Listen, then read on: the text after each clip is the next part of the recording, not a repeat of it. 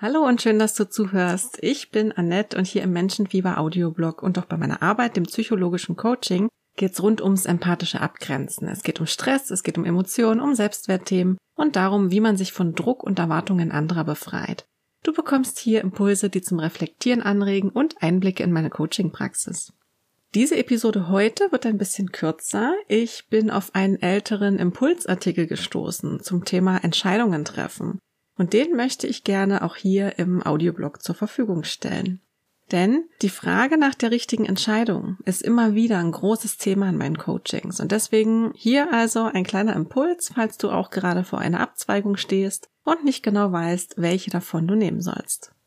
Der wichtigste Tipp, den ich dir hier vielleicht geben kann, ist, lass die Frage nach dem Wie erstmal außen vor. Ja, was ich beobachte ist, dass wir, sobald wir vor einer Wahl stehen, automatisch abgleichen, ob wir überhaupt in der Lage dazu sind, einen anderen als den bisherigen Weg zu gehen. Irgendwas hat uns vor diese Wahl gestellt, hat uns Alternativen gezeigt. Ja, vielleicht nur vage, aber sie sind da. Genauso wie der Wunsch nach Veränderung, sonst würden wir das ja so nicht wahrnehmen. Aber statt den ersten Schritt in eine neue Richtung zu gehen, rattert unser Kopf los und wägt direkt ab. Kann ich das überhaupt umsetzen? Habe ich das Wissen und das Können dazu? Was muss ich zurücklassen? Was kann ich alles verlieren? Und so weiter. Und diese Fragen, die können natürlich sehr sinnvoll sein, aber noch nicht unbedingt an dieser Stelle, denn du musst zu diesem Zeitpunkt noch gar nicht wissen, ob und wie du etwas umsetzen kannst. Es geht zuallererst darum, dass du die Entscheidung triffst. Möchtest du dich auf diesem Abzweig bewegen oder möchtest du nicht? Ja, es geht hier mehr um deine Werte als um dein Können deine Fähigkeiten in diesem Schritt.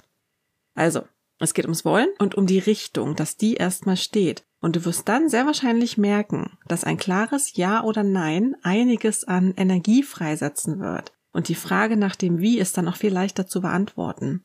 Gehe dabei einen Schritt nach dem anderen. Ja, entscheide zuerst und prüfe danach, was der nächste Schritt ist. Was brauchst du als nächstes? Ja, welche Fähigkeiten bringst du schon mit? Welche musst du dir vielleicht aneignen? Wie könnte das genau aussehen? Wer oder was kann unterstützen. Wenn du aber schon vor der Entscheidung nach dem Wohin versuchst, auf alles Mögliche Antworten zu finden, kann das sehr kräftezerrend sein. Die Wahrscheinlichkeit, in einen Grübelkreislauf zu geraten, ist damit einfach ziemlich hoch. Auf Antworten zu verzichten kostet vielleicht erstmal Überwindung. Insgesamt macht es das aber leichter. Und auch wenn es inzwischen ein bisschen abgedroschen klingt, ist es nicht weniger wahr.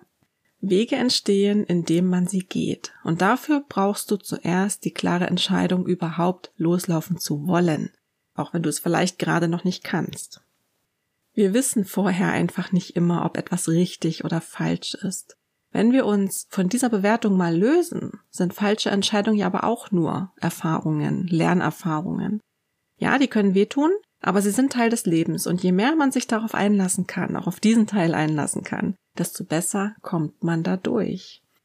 Solltest du dir mal Unterstützung beim Herausfinden deines Wohins wünschen, ja, dann melde dich, wenn du möchtest. Wir können zum Beispiel in einem E-Mail-Coaching mit Tarot dein Anliegen von vielen verschiedenen Seiten durchleuchten und die Karten dabei gemeinsam schrittweise durchgehen. Ja, du stärkst damit automatisch deine innere Stimme, deine Intuition und deine Entscheidungskraft, während wir schriftlich zu den Bildern assoziieren, während wir uns über mögliche Bedeutungen der Karten austauschen und auch konkrete Handlungsschritte daraus ableiten. Wenn du Fragen zu diesem Thema hast oder wenn du deine Gedanken und Erfahrungen mit mir teilen möchtest, dann kommentiere am besten direkt unter dem zugehörigen Blogartikel auf meiner Website. Du kannst mir aber auch jederzeit eine Nachricht schreiben oder deine Fragen und Gedanken anonym einsenden. Alle Links und Infos dazu findest du in der Episodenbeschreibung beziehungsweise in den Show Notes. Wenn du Lust hast, trag dich auch für die Menschenfieberpost ein, dann schreibe ich dir immer, sobald es hier etwas Neues gibt. Und ja, danke fürs Zuhören und wenn du möchtest, bis zum nächsten Mal.